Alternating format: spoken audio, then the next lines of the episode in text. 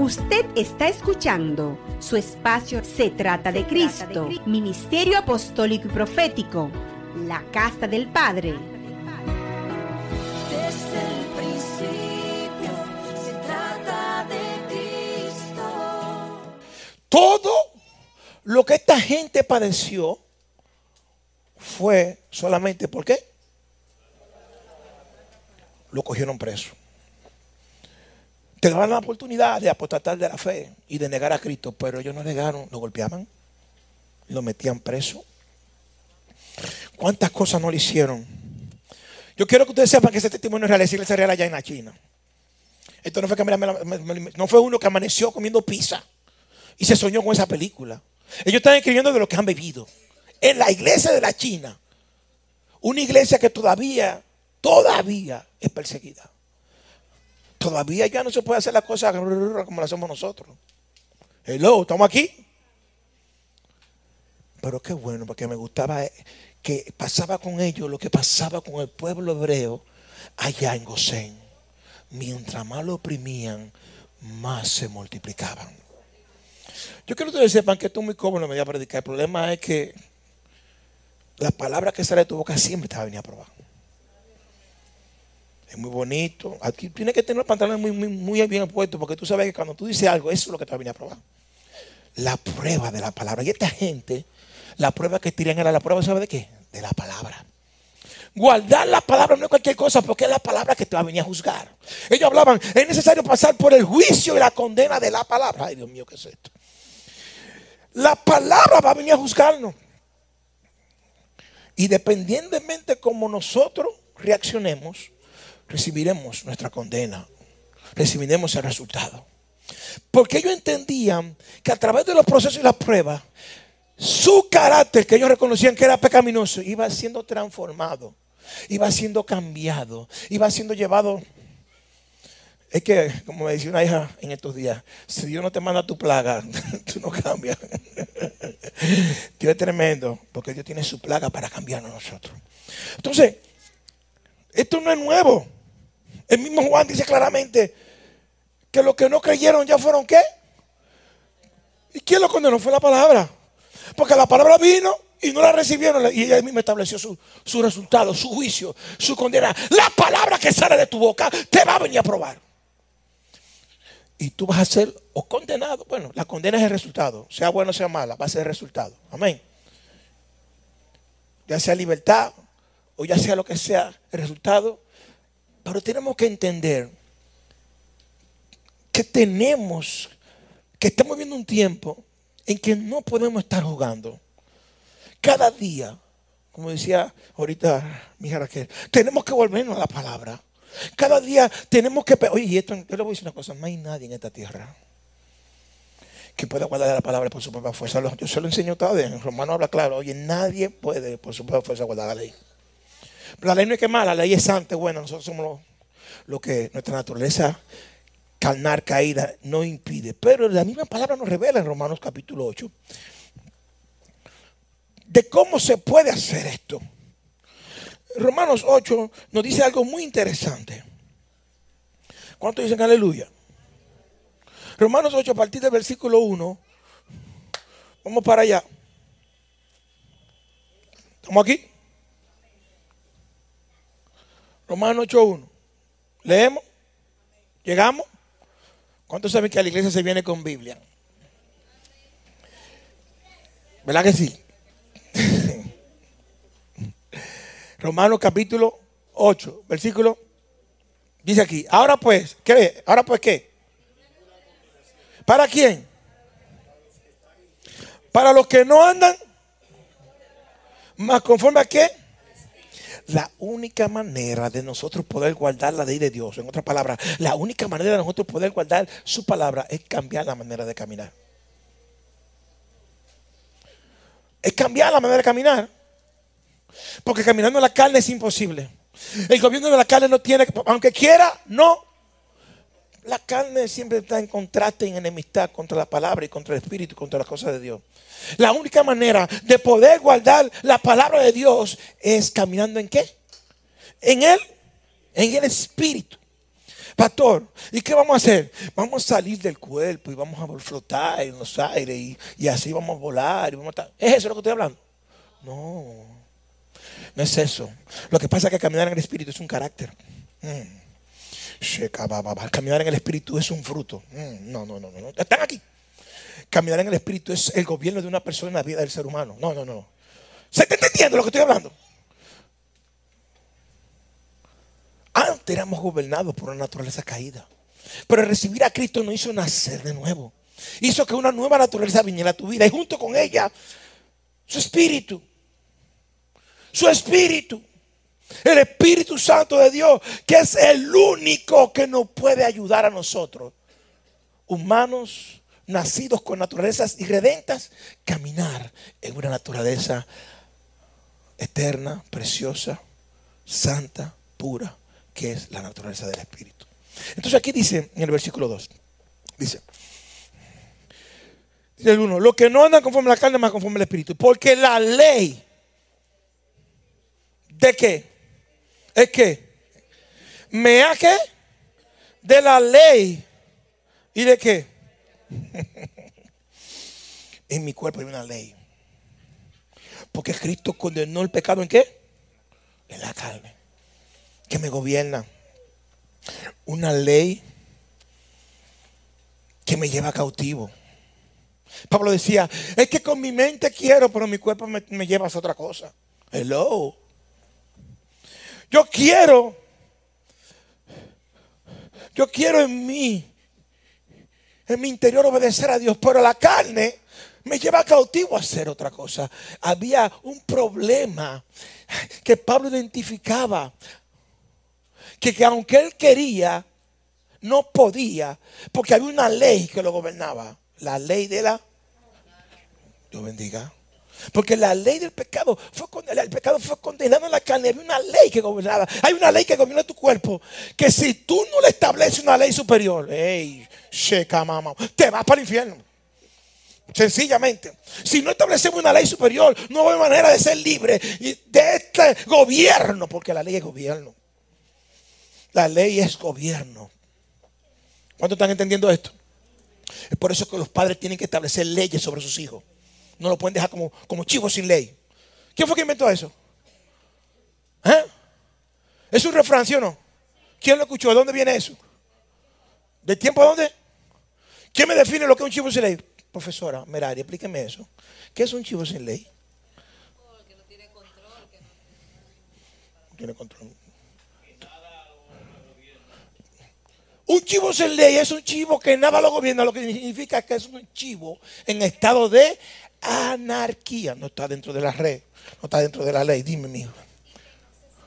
No, no se sujeta. Me gusta eso. Hello, estamos aquí. La carne, aunque quiere, no puede. Porque hay un gobierno en ella. Y para poder ella sujetarse, tiene que venir un gobierno, hermano, para guardar la palabra. Si no tenemos el Espíritu, nadie se monte que no va. Si no, pregúntese a los judíos que en su vida entera quisieron guardar la palabra y intentaron bastante bien, pero se guayaron. Hello, estamos aquí. Nadie se ha justificado por la obra de la ley. Tiene que venir una obra superior que nos ayude. Y es la obra del Espíritu Santo de Dios en nosotros.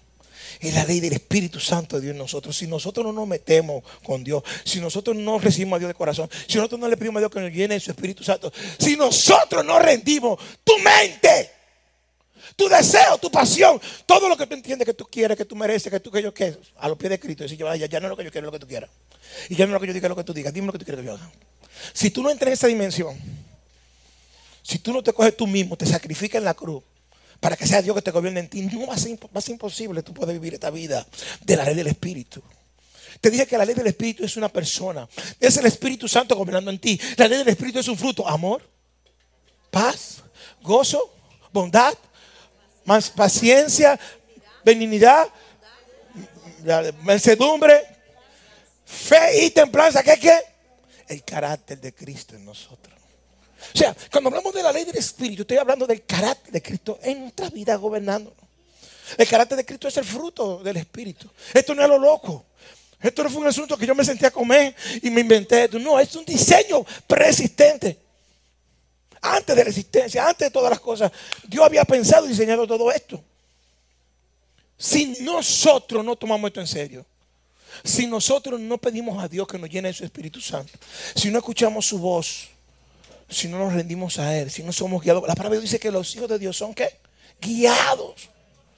Porque hay una ley que le guía, hay una ley que lo gobierna, hay un carácter que está en ellos, hay una voz que le habla. ¿Y el habla de qué? Del Espíritu, a través de la palabra, a través de diferentes maneras. Nadie entiende la palabra si el Espíritu no, no nos ayuda. Entonces, porque la ley del Espíritu de vida, ¿en quién? ¿En quién? ¿Estamos aquí no estamos? Voy y repito, ¿en qué versículo voy? Porque la ley del Espíritu de qué? ¿En quién? ¿Me ha librado de qué? Dile que está a tu lado, estamos condenados por una ley. Pero hay otra ley que nos libera. Tenemos una ley que nos condena y nos lleva a la muerte. Hay una ley que nos libera y nos lleva a dónde? A la vida. Porque una es la ley de muerte y otra es la ley de vida. Ahora, ¿cuál es la ley que te está gobernando? ¿Cuál es la ley que te está gobernando? Si es la muerte o es la vida. ¿Cuál es la ley que estamos nosotros respondiendo? Porque los pensamientos van a venir. Las leyes van a venir a nuestra mente y nuestra mente se va a convertir en que, donde se reúnen en, en el congreso de tu cuerpo. Y tú vas a tener que tomar una decisión. ¿A qué ley tú vas a obedecer? ¿A la de la muerte o a la de la vida?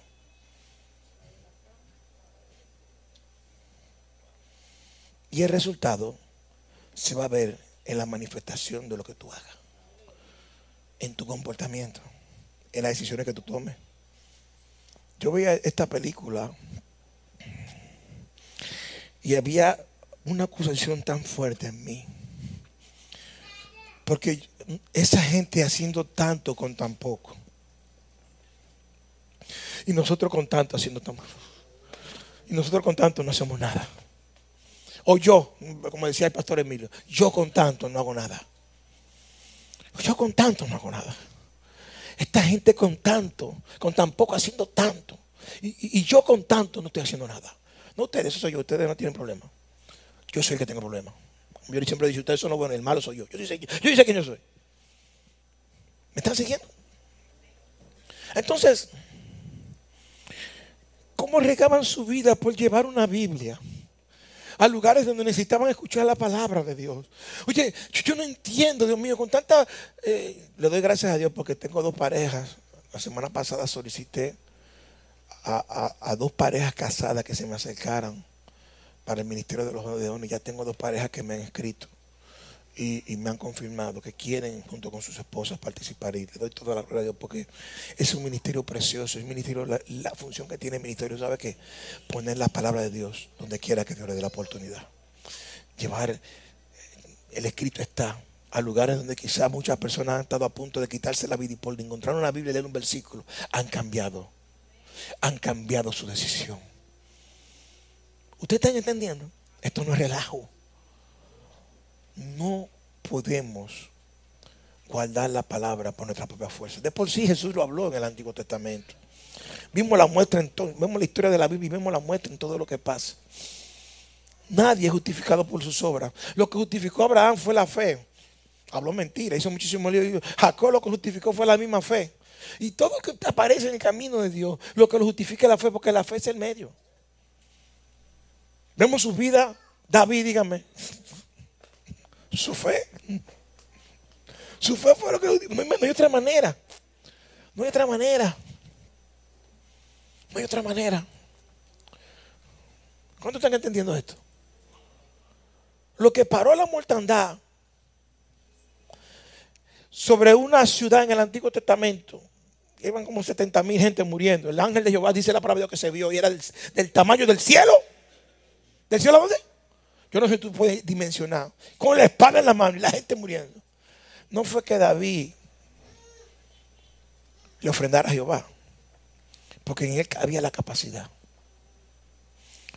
Lo que más tenía era él para darle a Jehová. Era eso. fue que cuando se le presentó el momento y la persona dijo, coge todo lo que yo tengo para que tú ofrendas, le dijo, no le voy a dar nada a Dios que no me cueste. Porque, hay gente que le está dando a Dios lo que no le cuesta. Ay, Dios mío, ¿por qué tú me pones a hablar de esto? Y eso no, no te va a justificar delante de Dios. Pero David dijo, no le voy a dar nada a Dios que no me cueste. Lo que me cueste que le voy a dar. Mi carácter. Le voy a entregar mi carácter, mis deseos, mis pasiones, mis pensamientos. Se lo voy a entregar todo lo que me cuesta. En otras palabras, me voy a negar a mí mismo para seguirlo a Él. Oye, hay cosas que tenemos que entender en el Espíritu. Si no, no vamos a comprender esta palabra. Él no tenía. Todo era del rey, hermano. Él podía hacer y yo, no, yo tengo que darle lo que me cueste. La vida no le entregó a Dios lo que no le costaba, le dio todo lo que tenía. Hello. Y la desareta, ya tú sabes. Pero qué bueno que cuando tú le das, te desprende de lo que pudiera costarte algo. Decirte, yo muero a esto para entregárselo a Dios. ¿Qué nos recibimos? ¿Qué nos recibimos de parte de Dios? ¿Estamos aquí? Dice que, porque lo que era imposible a la ley, por cuanto era como, oye, nosotros, en nuestra propia naturaleza, tú, tú puedes saber la Biblia entera, tú puedes saber mucha Biblia. El problema no es que tú se sepas la Biblia, el problema es que somos débiles. Tenemos una naturaleza en que nacemos, un, un- un cuerpo donde habitamos que es débil. Y por cuanto somos débiles por la carne, Dios, enviando a su Hijo en semejanza de carne, de pecado, y a causa del pecado, condenó al pecado en la carne. Si quiere ayúdame a predicar.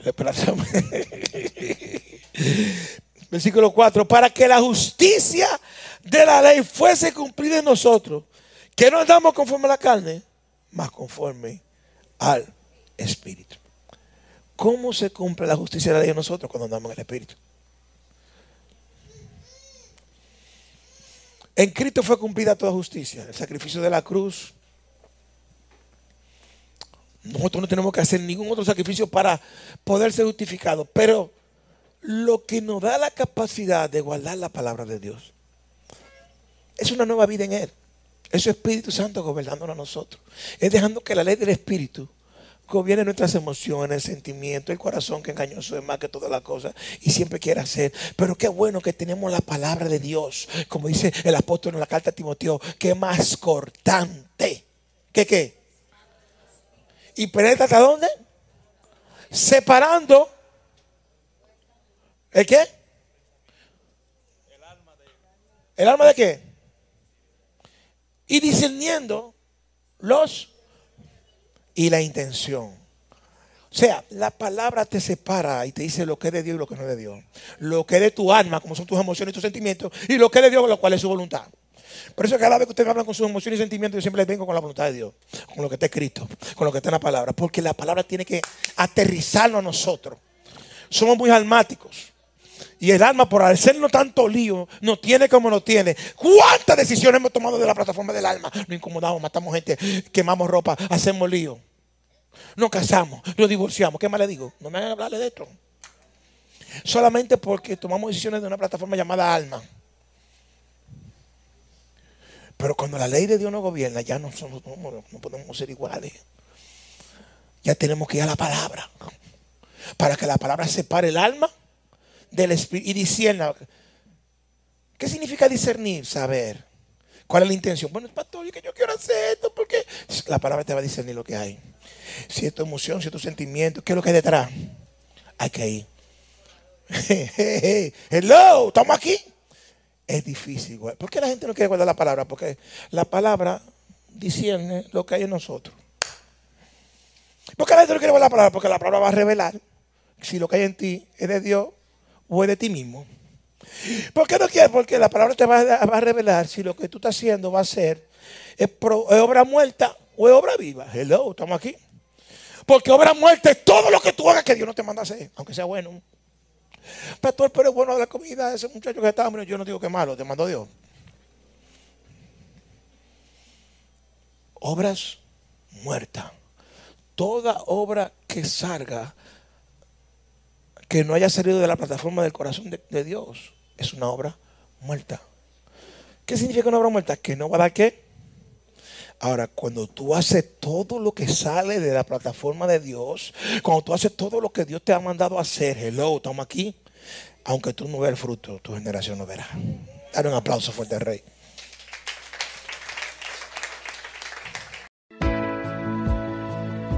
Usted está escuchando su espacio Se trata de Cristo, Ministerio Apostólico y Profético, la Casa del Padre.